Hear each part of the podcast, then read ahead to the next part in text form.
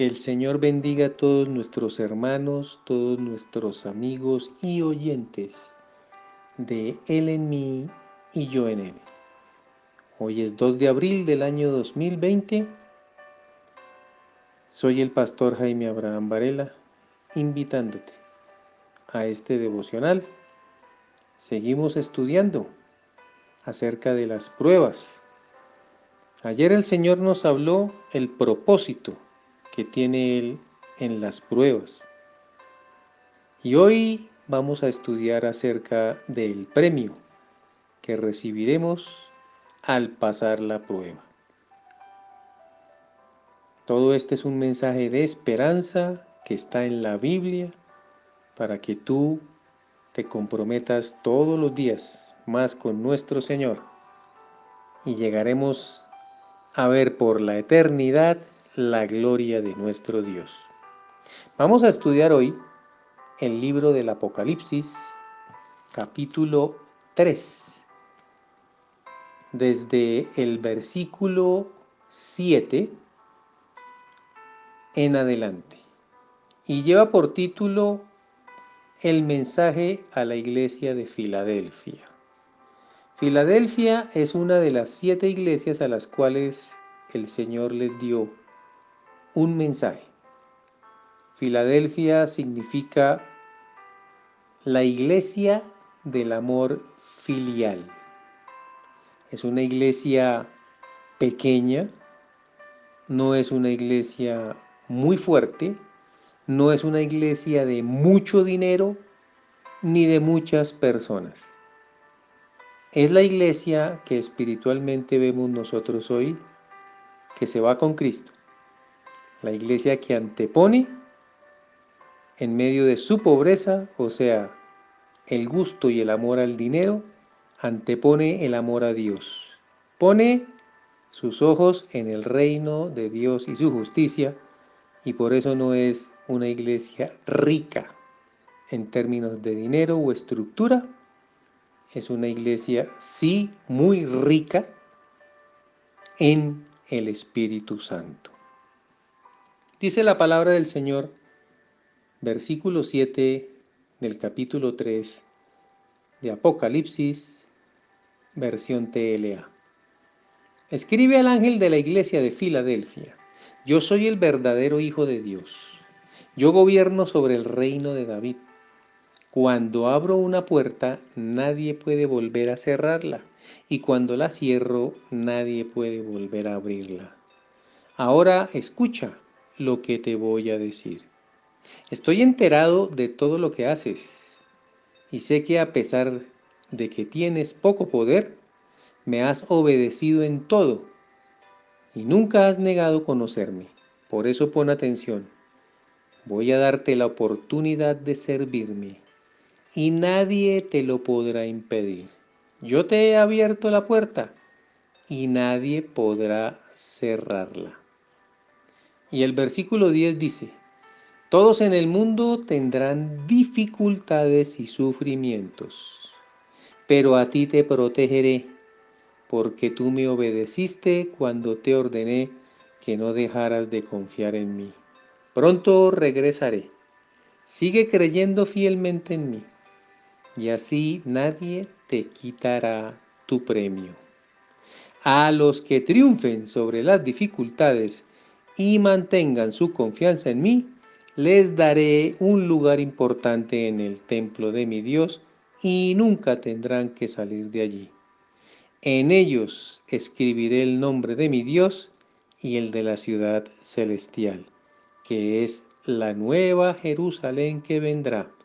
También escribiré en ellos mi nuevo nombre.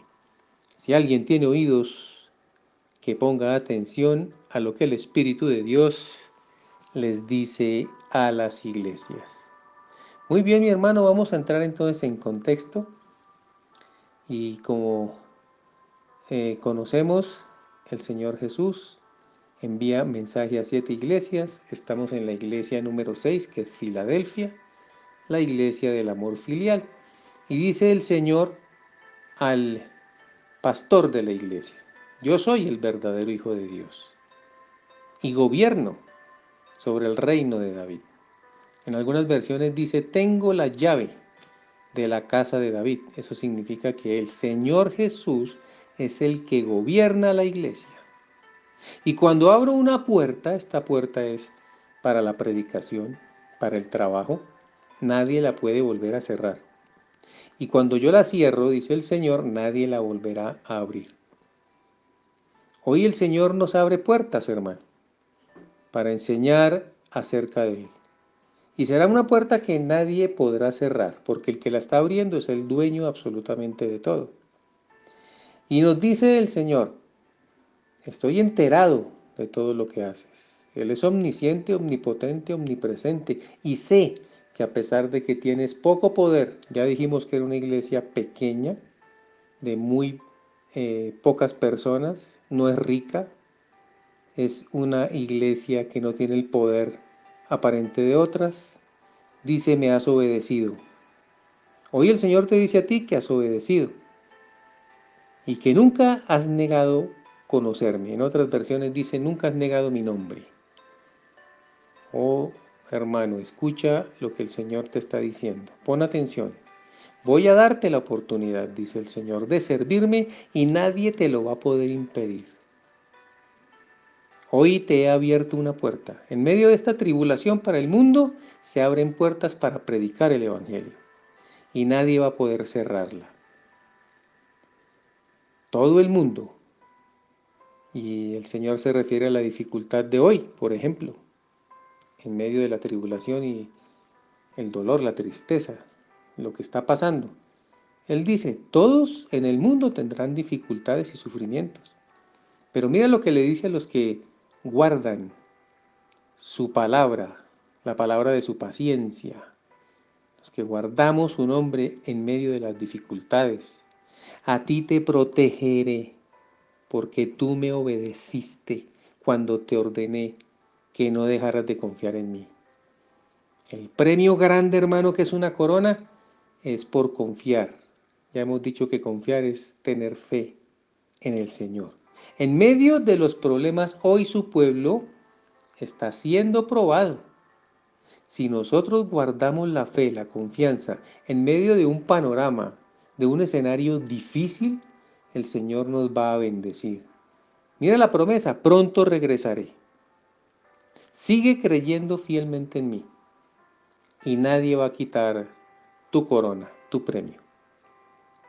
Habrá pruebas, pero el Señor nos va a guardar. Dice, a los que triunfen sobre esas dificultades y mantengan su confianza, les daré un lugar muy importante en el templo de mi Dios. Nunca tendremos que salir de allí, hermano. Y algo importante, el Señor va a escribir en nosotros su nombre. Seremos marcados. Oh, si pudiéramos ver, mi hermano, lo que va a pasar Qué maravilla. En lugar de tener marcas, hermano, de cosas vanas en este mundo, tener la marca del Cordero Perfecto en tus vestiduras, en todo tu ser, y también en la ciudad celestial, que es la nueva Jerusalén. Qué promesa tan grande, mi hermano, la que Dios nos da hoy para la iglesia.